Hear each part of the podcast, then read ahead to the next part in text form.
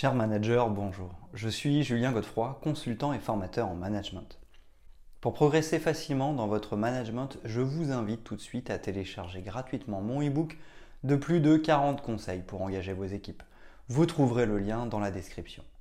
Pensez aussi à vous abonner à ma chaîne YouTube pour consulter mes dernières vidéos.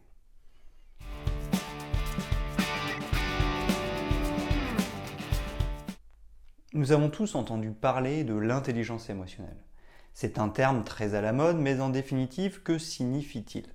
De plus, au-delà de sa signification, comment pouvons-nous utiliser l'intelligence émotionnelle au travail? Pour cette vidéo, je vais me baser sur le livre de Daniel Goleman, L'intelligence émotionnelle. Nous connaissons très bien le quotient intellectuel, le QI. Beaucoup de tests existent sur ce sujet. Plus nous avons un QI élevé, plus nous sommes censés être intelligents. Cependant, Daniel Goldman nous explique dans son livre que ce n'est pas tout à fait exact. En effet, les personnes qui atteignent de hautes fonctions ou qui connaissent une réussite professionnelle sont plutôt des personnes faisant preuve d'intelligence émotionnelle. Ainsi, pour réussir en tant qu'animal social, il faut savoir s'entourer. Notre QI ne nous connecte pas aux autres. Par contre, notre quotient émotionnel, notre QE, lui, nous connecte et détermine nos capacités relationnelles. Plus nous sommes connectés, plus nous avons de relations, plus il sera facile d'évoluer, de réussir nos projets professionnels et donc d'atteindre des objectifs. Savoir faire preuve d'intelligence émotionnelle au travail nous permettra d'améliorer notre relationnel, de bien nous entourer et de garder nos équipes motivées. Ainsi, avec des talents motivés autour de nous, nous serons plus efficaces et plus créatifs. Nous atteindrons donc nos objectifs. Voici les 5 points essentiels de l'intelligence émotionnelle au travail. Nous verrons aussi comment les adapter dans le milieu professionnel.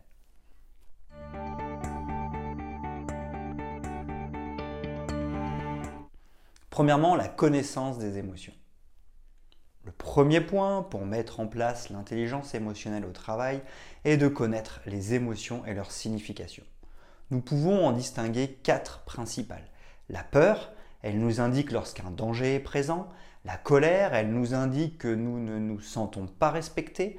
La tristesse, elle nous indique un manque. La joie, elle nous indique la satisfaction d'un besoin. Mais dans cette première étape, connaître les principales émotions ne suffit pas. Il faut aussi être capable d'en avoir conscience lorsqu'elles sont là. Il faut être capable d'identifier ces émotions lorsqu'elles sont présentes dans la vie professionnelle pour faire preuve d'intelligence émotionnelle au travail. En d'autres termes, si nous sommes en colère au travail, faire preuve d'intelligence émotionnelle au travail sera d'en avoir conscience, d'être capable de se dire je suis en colère. Il en est de même pour la tristesse, la peur ou la joie. La prise en compte des émotions n'est pas aussi simple. C'est bien pour cela que nous parlons d'intelligence émotionnelle. Il est donc essentiel de savoir reconnaître ces émotions lorsqu'elles sont là et d'être capable de les nommer. En effet, nous avons tendance à vivre nos émotions spontanément. Nous réagissons et agissons en fonction d'elles. Elles nous gouvernent. En prendre conscience est donc une forme d'intelligence puisque nous pouvons mieux gérer et comprendre ce qui se passe. Danger, problème de respect, manque, satisfaction d'un besoin, c'est la première étape afin de pouvoir apprendre à maîtriser ses émotions.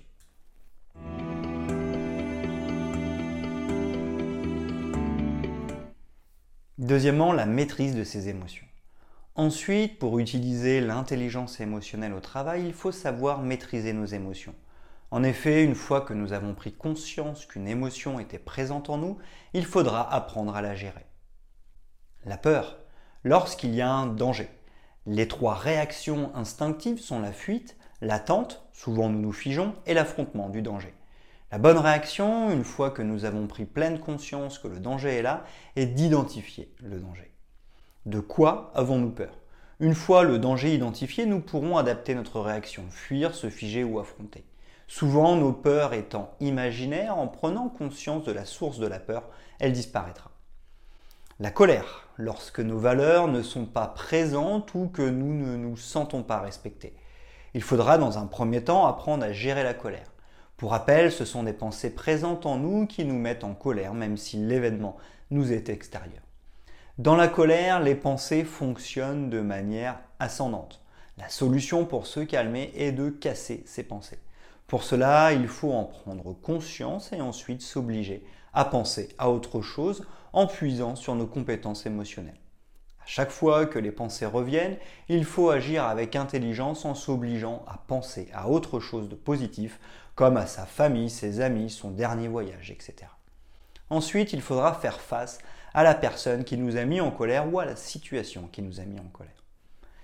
Communiquer avec la personne pour lui exprimer le problème, son ressenti émotionnel, son besoin et lui faire une demande claire, communication non violente, sera un très bon moyen de regagner le respect. Dans le cas d'une situation, ne pas la reproduire est aussi une solution. En tout cas, il faudra aussi identifier notre corde sensible, manque de confiance en soi ou autre, et travailler dessus. La tristesse. Lorsque nous avons un manque, soit nous pouvons satisfaire ce manque, je vais prendre un exemple simple, j'ai faim et je vais acheter à manger, mais souvent il s'agit d'un facteur émotionnel qui provient de sujets plus sensibles comme par exemple un changement de travail ou certaines tâches ou certains collègues nous manquent. Cela peut aussi être le cas d'un proche. Il n'est donc pas possible de pouvoir satisfaire ce manque. Dans ce cas, il faudra prendre conscience de sa tristesse et respecter les différentes étapes incontournables du deuil. En effet, accepter la nouvelle situation et s'y adapter sera essentiel. La joie, c'est la satisfaction d'un besoin. Il faudra bien retenir la manière dont nous avons réussi à satisfaire ce besoin pour acquérir la force émotionnelle. En effet, la méthode a l'air efficace, il sera donc intéressant de la reproduire, ce qui permet de développer son intelligence émotionnelle au travail.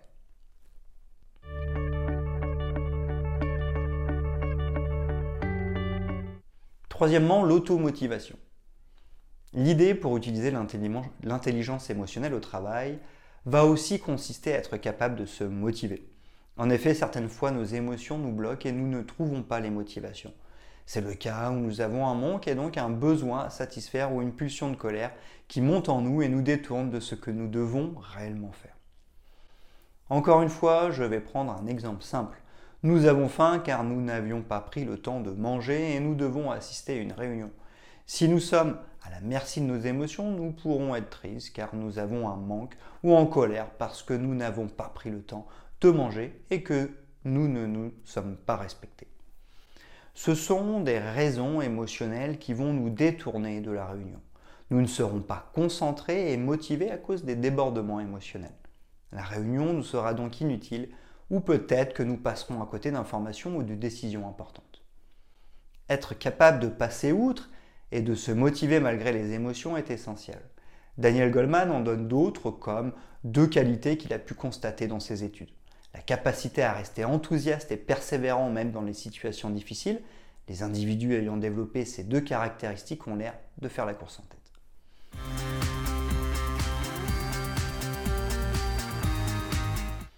Quatrièmement, la perception des émotions d'autrui. Autre point essentiel pour savoir utiliser l'intelligence émotionnelle au travail, savoir détecter chez les autres leurs émotions. Daniel Goldman nous précise que savoir faire preuve d'empathie est une qualité requise. En effet, chaque personne envoie des signaux verbaux à travers ses mots, mais aussi des signaux non verbaux. Notre corps parle pour nous à travers nos mains ou encore nos mouvements. Nos émotions en disent long aussi c'est une autre forme de signal non verbal. Une personne empathique qui est plus réceptive. Savoir capter les émotions de l'autre nous permet de mieux le comprendre et donc d'agir de manière plus appropriée. Comme nous l'avons vu lors du premier point, nous devons nous demander quelles émotions nous ressentons. C'est la base pour utiliser son intelligence émotionnelle. Nous pouvons en faire de même avec un collaborateur qui vient nous parler. Nous pouvons nous demander que ressent-il Imaginons les informations que la réponse à cette question va nous fournir. En effet, si j'ai le sentiment que mon collaborateur a de la peur, c'est qu'il y a un danger pour lui. Nous pouvons donc l'aider en lui faisant prendre conscience et en l'accompagnant pour faire disparaître le danger. De plus, le collaborateur se sentira d'autant plus compris. La colère, il ne se sent pas respecté. Nous pourrons alors avoir la bonne attitude en le respectant et en l'accompagnant à retrouver le respect. Souvent, une personne qui s'énerve peut énerver les autres. Le danger est que chacun s'agresse. Le manque de respect entraîne le manque de respect. La colère peut donc être contagieuse et affecter les aptitudes relationnelles de chacun. La tristesse, c'est que le collaborateur éprouve un manque. Nous pouvons donc l'aider à combler son manque ou à faire son deuil. La joie, nous pouvons la partager avec lui et l'aider à faire le bilan de ce qu'il a fait pour satisfaire son besoin. Dans tous les cas, comprendre l'émotion de l'autre, c'est le comprendre plus en profondeur.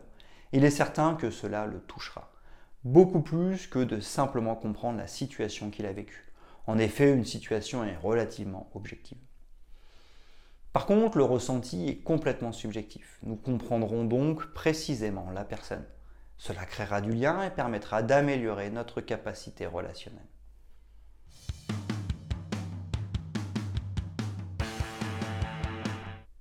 5. La maîtrise des relations humaines.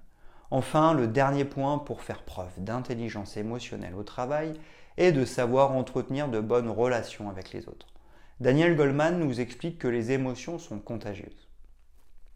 Ainsi, comme nous venons de le voir, si nous nous mettons en colère, nous risquons de la propager à l'autre. Si nous propageons toute notre colère à notre équipe, elle sera à son tour en colère. Nous risquons donc de générer des émotions négatives, des tensions et des conflits. Les émotions sont contagieuses. Il est donc essentiel de maîtriser ses propres émotions pour éviter l'effet de contagion. Imaginons que si nous sommes tristes, nous risquons de couper l'énergie de notre équipe rapidement. En tant que manager, nous sommes des êtres humains et de ce fait, nous avons des émotions. Nous pouvons difficilement les cacher, mais gérer au mieux nos émotions au travail sera essentiel. Il faut donc aussi être capable de gérer les émotions des autres personnes. Celles-ci pourraient se propager à leur tour au reste de l'équipe. Finalement, le métier de manager pour créer de la cohésion d'équipe va être de gérer au mieux les émotions pour permettre de bonnes relations entre les personnes. Certaines fois, il pourrait être judicieux de dissimuler des émotions qui pourraient blesser ou nuire à l'équilibre émotionnel de l'autre. Influencer grâce aux émotions. Mais nous pouvons jouer avec nos émotions. En effet, en cas de mauvais résultats face à une situation qui ne bouge pas et des équipes immobiles, la colère, qui est l'énergie du changement, peut être utilisée. D'autres fois, pour marquer un changement et la perte de certaines choses, la tristesse peut être utile. Il en est de même pour la peur. Certaines fois, la peur peut nous rendre aussi nos équipes plus vigilantes. Toujours est-il qu'il faut utiliser ces émotions de manière consciente. Enfin, pour surfer sur la vague du succès, partager son émotion en propageant de la joie est une très bonne idée. Nous pouvons donc utiliser l'émotion pour influencer les autres. Enfin, sachez que la puissance d'un orateur provient de sa capacité à nous faire part d'une émotion. C'est une sorte de domination par l'émotion. C'est la capacité à nous toucher plus profondément que par les mots.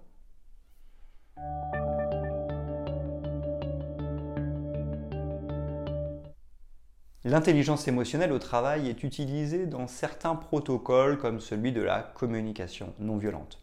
Exprimer la situation, exprimer son ressenti, faire part de ses besoins, exprimer sa demande.